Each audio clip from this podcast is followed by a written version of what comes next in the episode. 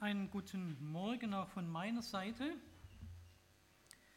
Ich darf heute Morgen für Sie die Predigt halten. Ich freue mich, dass ich wieder mal nach längerer Pause hier bin. Etlichen bin ich wahrscheinlich bekannt, für die anderen möchte ich mich kurz vorstellen. Mein Name ist Eckehard Drodowski. Ich wohne schon seit einigen Tagen, Wochen, Monaten fast 30 Jahren hier in Steinen in der beinahe unmittelbaren Nachbarschaft von euch hier in AB, ganz in der Nähe in dieser Straße. Bin in Schopfheim in der Krishona-Gemeinde, in dieser Gemeindeaufbau, Gemeinde Pionierarbeit dort von dieser Krishona-Gemeinde. Ja, es ist schön, so eine große Schar und quer über alle Altersstufen zu sehen. Das haben wir hoffentlich mit Gottes Segen in Schopfheim noch vor uns. Bin gespannt, was der Herr dort weiter tun wird. Viele von Ihnen, von euch kennen ja auch die Situation in Schopfheim mit all dem, was Schopfheim missionarisch zur Herausforderung und ganz schön schwierig macht. Aber ich bin gespannt. Ich habe den Eindruck, Gott hat uns dahingestellt. Ich möchte gerne, bevor ich mit der Predigt beginne, noch kurz mit uns beten. Lieber Vater im ich danke dir, dass du dein Wort heute Morgen und immer wieder an uns richtest. Danke für das, was du uns zu sagen hast und für alle Wegweisung, alle Korrektur, aber auch alle Ermutigung, alle Stärkung, allen Trost, allen Zuspruch. Und du weißt, was wir heute Morgen brauchen als Gemeinde, als jeder Einzelne. Und da bitten wir dich, dass du uns jetzt dein, Herz, äh, dein Wort und uns die Herzen öffnest. Amen. Ich freue mich, dass ich auch in so einem besonderen Gottesdienst heute da sein darf, bei dieser Kindersegnung. Etwas ganz Großartiges. Ich bin selbst mittlerweile vierfacher Großvater leider sehe ich meine Kinder und Enkelkinder nicht ganz so oft, wie der Gottfried seine Enkelkinder hier sehen darf. Unsere beiden Kinder, Cornelia und Matthias, stehen auch im gemeindlichen Dienst, aber in Gießen und Berlin und da ist etwas weiter weg, sodass man da nicht einfach mal schnell zum Kinderhüten hinfahren kann. Gott möchte die Kinder segnen, Gott möchte ihnen den Weg zeigen Gott möchte sie führen auf ihrem Lebensweg und uns auch, und das ist etwas ganz Großes. Ich lese einen Text heute Morgen. Ihr habt ja eine Predigtreihe über das Leben und Wirken äh, von David. Und der Text für heute Morgen steht im zweiten Buch Samuel, Kapitel 6. Da heißt es, David versammelte wieder alle Auserlehnen Auserlesenen in Israel 30.000 Mann. Und er machte sich auf und zog hin mit dem ganzen Volk, das bei ihm war, nach Bala in Juda, um von dort die Bundeslade, die Lade Gottes heraufzuholen, über die der Name des Herrn, des Herrn der Heerscharen ausgerufen worden ist. Und sie stellten die Lade Gottes auf einen neuen Wagen. So brachte man sie aus dem Haus Abinadabs das auf dem Hügel war.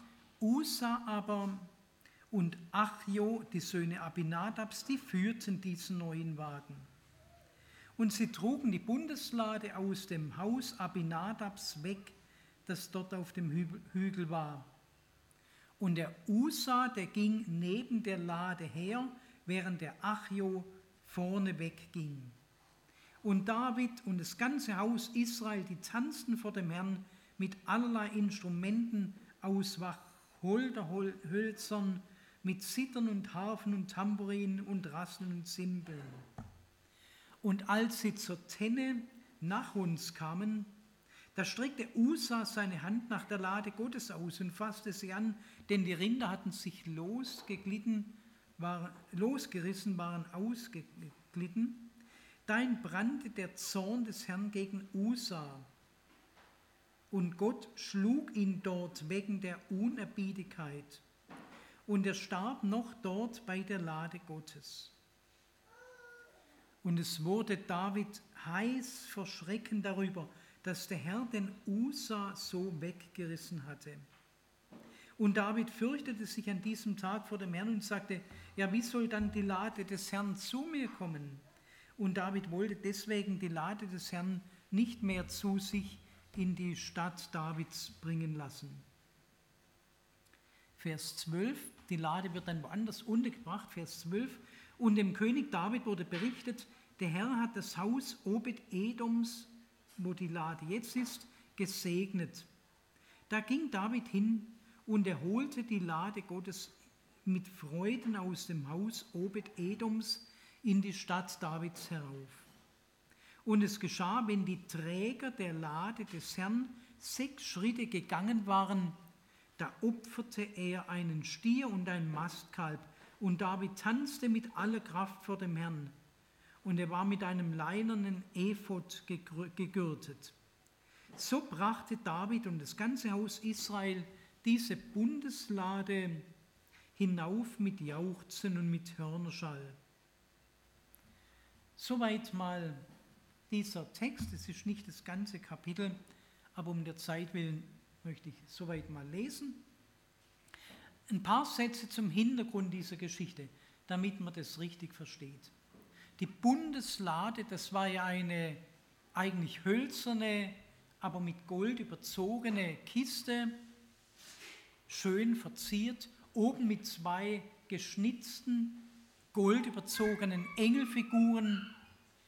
In der Kiste, da waren die Gesetzestafeln, die Mose von Gott auf dem Berg Sinai empfangen hatte und Aarons Priesterstab noch aus der Zeit der Wüstenwanderung und ein Krug mit dem Manna, das sie in der Wüste zur Ernährung hatten.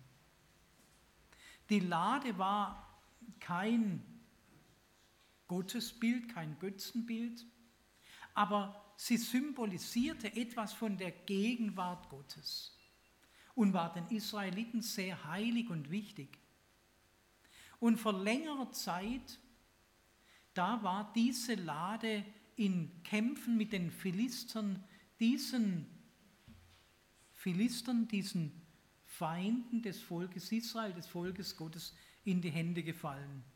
Die hatten aber kein großes Glück damit, die hatten sie aufgestellt in ihrem Tempel als Siegeszeichen, hatten sie ihren Götzen, ihrem Gott geweiht und gleich am nächsten Morgen lag ihre Götzenstatue auf dem Boden niedergefallen vor dieser Bundeslade Gottes.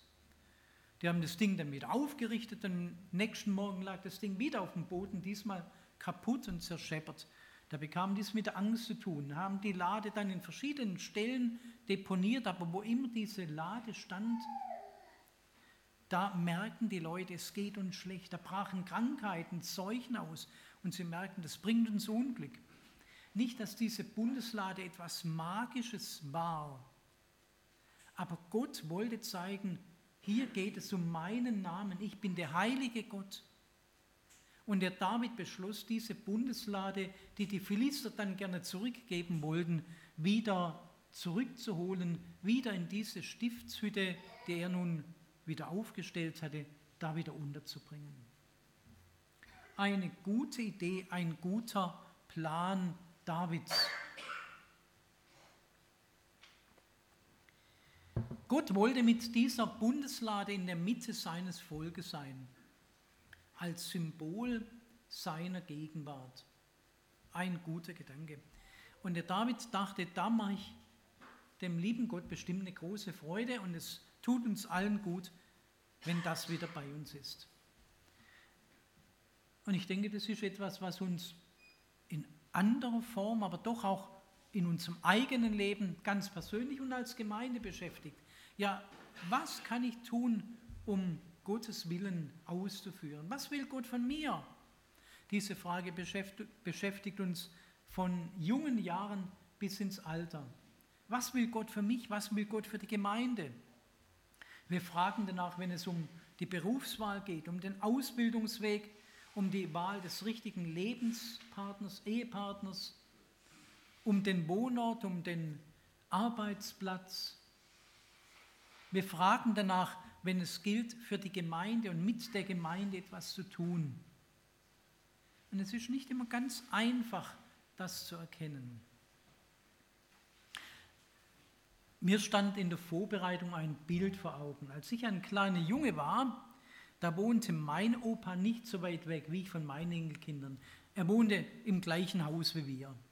Und ich war oft bei ihm und habe auf dem Boden gespielt oder so. Und der Opa, der saß oftmals vor seinem Radio. Die Eltern unter uns, die kennen das noch, so die großen Kästen da, diese Röhrenradios. Und da saß er, hat den Stuhl dicht an das Radio rangerückt und hörte vormittags immer das Wunschkonzert der Hausfrauen. Jetzt war er kein Hausmann in dem Sinne, aber er war einfach pensioniert und lebte da und er liebte die alten Schlager, die alten Lieder und hat sich das angehört. Das ging mir so ein bisschen durch den Sinn, dieses Bild.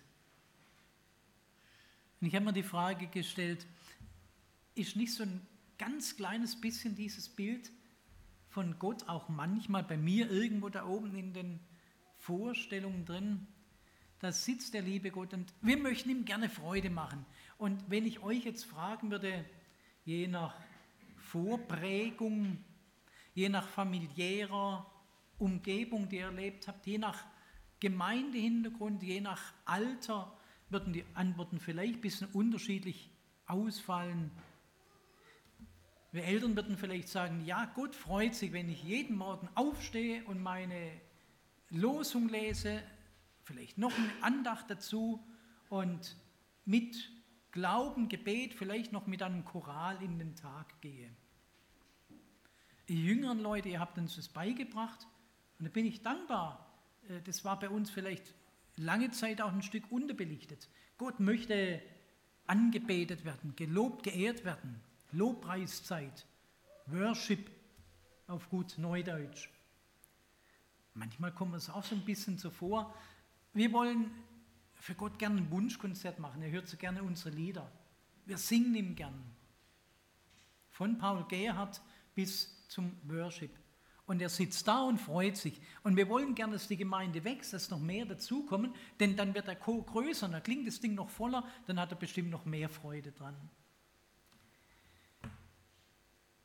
was will Gott von mir, was will Gott von uns als Gemeinde? David wollte, er wollte den Willen Gottes tun.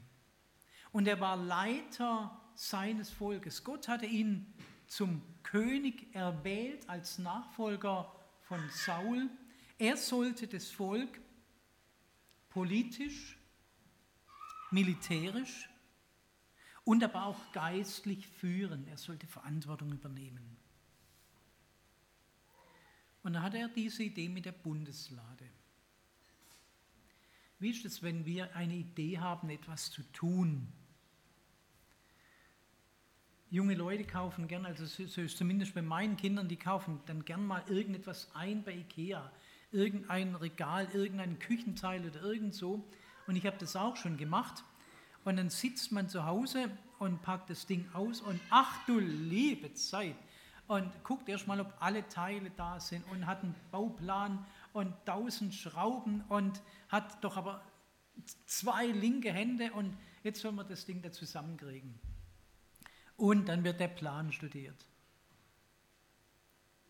Wie albern, wie töricht wäre es, einfach auszupacken und dann drauf loszuschreiben, ha, ich bin so schlau und ich kenne mich aus und ich bin handwerklich sowas von begabt und ich habe schon mal ein Vogelhäuschen gebaut, da kann ich auch diesen Schrank zusammenzimmern und ich brauche diese blöde Anleitung nicht. Ich denke, wir kämen wahrscheinlich, hoffe ich, nicht auf diese Idee, auf diesen Gedanken. Banales, blödes Beispiel.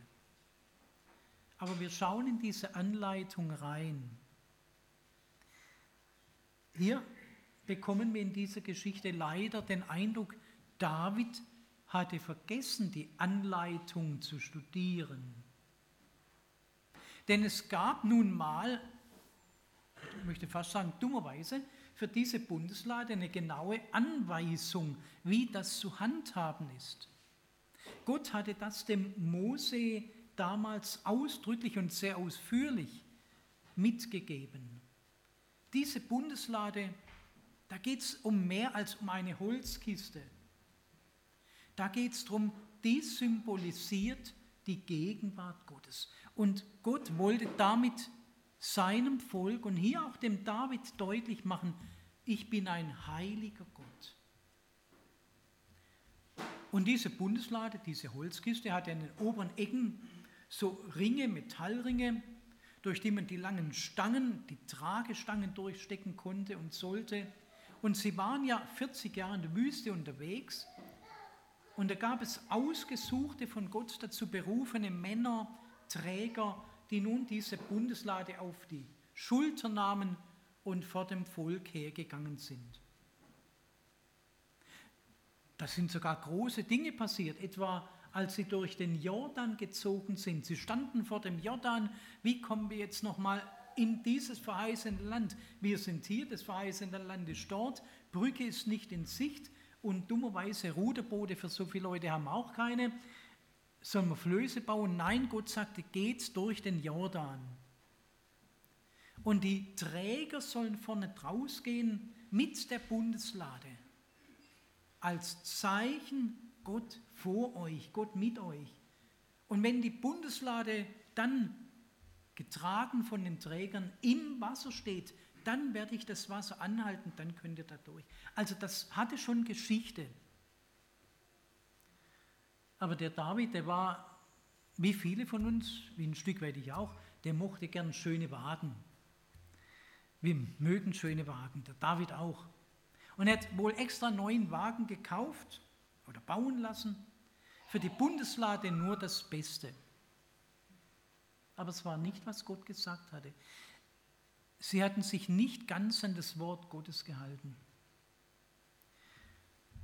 Ihr lieben Leute, ich kann nur sagen, wie bin ich froh und dankbar, dass Gott zwar damals bei den David so ein krasses Exempel gesetzt hat, aber dass Gott bei uns oder mit uns nicht so umgeht, wenn wir uns nicht exakt an das Wort Gottes halten, dann fallen wir tot um. Ich glaube, die Gemeinde wäre vielleicht nicht eure, aber weithin, wäre weithin ent, entvölkert.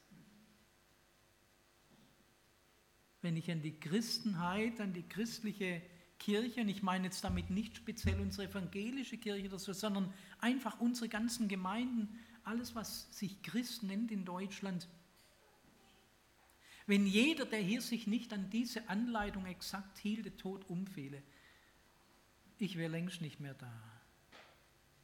Wie bin ich dankbar. Aber hier wollte Gott seinem geistlichen und wichtigen Führer des Volkes Gottes sehr deutlich machen, ich bin ein heiliger Gott. Und wenn du mein Volk führen sollst, wozu ich dich erwählt und berufen habe, dann möchte ich dir sehr eindrücklich deutlich machen, dass du dich an das hältst, was geschrieben steht. Wir können Gott nicht beeindrucken mit irgendwelchen frommen Dingen. Wir wollen fragen, nach dem, was geschrieben steht. Vor einiger Zeit, noch nicht sehr lange, ist der alte Evangelist Billy Graham gestorben. Wahrscheinlich den meisten noch vom Namen mindestens her bekannt. Er hat große Evangelisationen durchgeführt. Großveranstaltungen, wie sie heute eigentlich gar nicht mehr so üblich sind. Viele sind zum Glauben gekommen. Und ein Kennzeichen seiner Predigten war, dass er immer wieder die Bibel in der Hand hielt und sagte, The Bible says, die Bibel sagt, die Bibel spricht. Und dann hat er die Bibel zitiert und hat die Bibel ausgelegt. Nicht, was sich irgendjemand ausgedacht hat, nicht irgendwelche eigenen Ideen oder Wege. Die Bibel sagt. Jetzt muss ich ja zugeben, an dieser Stelle beneide ich den David fast ein bisschen. Er hatte im Grunde genommen, das hat er dann beim zweiten Versuch auch gründlich studiert vorher. Er hatte für diese Situation eine klare Anweisung, wie die Bundeslade zu behandeln, wie sie zu transportieren ist. Das war klar geschrieben. Danach hatte er sich zunächst nicht gerichtet. Viele Dinge sind aber für uns leider nicht so eindeutig. Es steht nicht in der Bibel, wen der junge Mensch, wen die junge Frau, wen der junge Mann heiraten soll. Es steht nicht genau drin, wie viele Kinder wir haben sollen. Es steht nicht genau drin, welchen Beruf ich als Christ ergreifen soll. Es steht nicht einmal das, was ein großes Thema im Neuen Testament ist, Gemeinde. Es steht nicht einmal exakt drin, wie Gemeinde im Detail funktioniert. Da gibt es manches an Vorbildern, manches an hilfreichen Texten. Aber das zu übersetzen, umzusetzen, anzuwenden in unserer Zeit und in unserer Situation, das ist nicht einfach. Wir haben dazu zwei Gedanken aus dem Neuen Testament, die ich gerne mal heranziehen möchte, geholfen. Das eine, wo Paulus im Philipperbrief sagt, etliche predigen Christus aus unlauteren Motiven heraus. Vielleicht ein Stück weit, weil sie gern auch gesehen werden wollen, gehört werden wollen, Anerkennung haben möchten. Das schwingt mit in ihren Motiven, in ihrer Verkündigung, sagt Paulus. Und es kann es durchaus geben, auch als einer, der vorne steht, egal ob nun im Predigtdienst, in der Musik, in der Moderation, in sonst einem Dienst in der Gemeinde, wie sind meine Motive? Es kann sein, dass da nicht immer alles so ist, vielleicht wie es Gott haben wollte. Paulus sagt, was macht es denn schon? Und er sagt, wenn nur Christus verkündigt wird, dann freue ich mich drüber. Auch wenn manchmal falsche Motive vielleicht mitschwingen. Wenn es vielleicht um die eigene Gemeinde oder um die eigene Ehre geht, anstatt wirklich um Christus, wenn nur Christus richtig verkündigt wird. Derselbe Paulus schreibt im Galaterbrief, wenn jemand Christus, wenn jemand das rettende Evangelium anders predigt, als ich es euch verkündigt habe, sagt Paulus, und nicht, weil er es sich ausgedacht hat, sondern weil er es so von Jesus Christus selber so empfangen hat. Wenn jemand Evangelium anders predigt, der sei verflucht. Das sagt er nicht, dann freue ich mich trotzdem drüber. Hauptsache die Motive stimmen. Und ich habe festgestellt, wir sagen es heute oftmals genau umgekehrt. Naja, das, was er macht oder sagt oder lehrt oder so, stimmt vielleicht nicht so ganz in allem, aber er hat gute Motive dabei. Wir erkennen die Motive an und sagen, so, die Bibel sagt umgekehrt. Die Bibel sagt, da kann manches mitschwingen, manche Motive mögen nicht so ganz okay sein und so weiter. Der Inhalt muss stimmen. Stimmt der Inhalt? Da gab es eine Gruppe von Gläubigen, eine junge Gemeinde in Beröa. Und von denen heißt es, als ihnen gepredigt wurde, die prüften alles anhand der Schrift, ob es sich so verhielte. Die haben es geprüft an der Schrift, nicht einfach geglaubt, was ihnen irgendjemand erzählt. Um zu prüfen, muss ich kennen, muss ich das Echte, das Wahre kennen. Mir hat mal jemand gesagt, wer auf der Bank arbeitet, der muss die echten Geldscheine wirklich erkennen und Falschgeld erkennen. Und die Ausbildung geschieht scheint nicht in erster Linie dadurch, dass man alle Sorten von Falschgeld genau unter die Lupe nimmt, guck mal, da ist das verkehrt, da ist das verkehrt, sondern viel wichtiger ist, dass man das echte Geld kennt, dass man weiß, das und dies und jenes und dieses Wasserzeichen und dieser Silberstreifen und dieser Durchblick gegen das Licht gehalten, das ist echtes Geld, so muss es sein. Kennen wir das echte? Sind wir daheim im Wort Gottes? Ganz wichtig, dass wir hier gründlich immer die Schrift befragen. Aber ich möchte noch einen Gedanken von diesem Text uns gerne weitergeben. Ein Gedanke, der mir großer Trost ist und große Ermutigung. Hier hat der David anscheinend einen Fehler gemacht wo Gott ganz massiv gleich den Finger darauf gelegt hat. Wie bin ich froh, dass hier nicht steht, David, das war's, du hast deine Chance gehabt. Du hast verbockt, du hast falsch gemacht.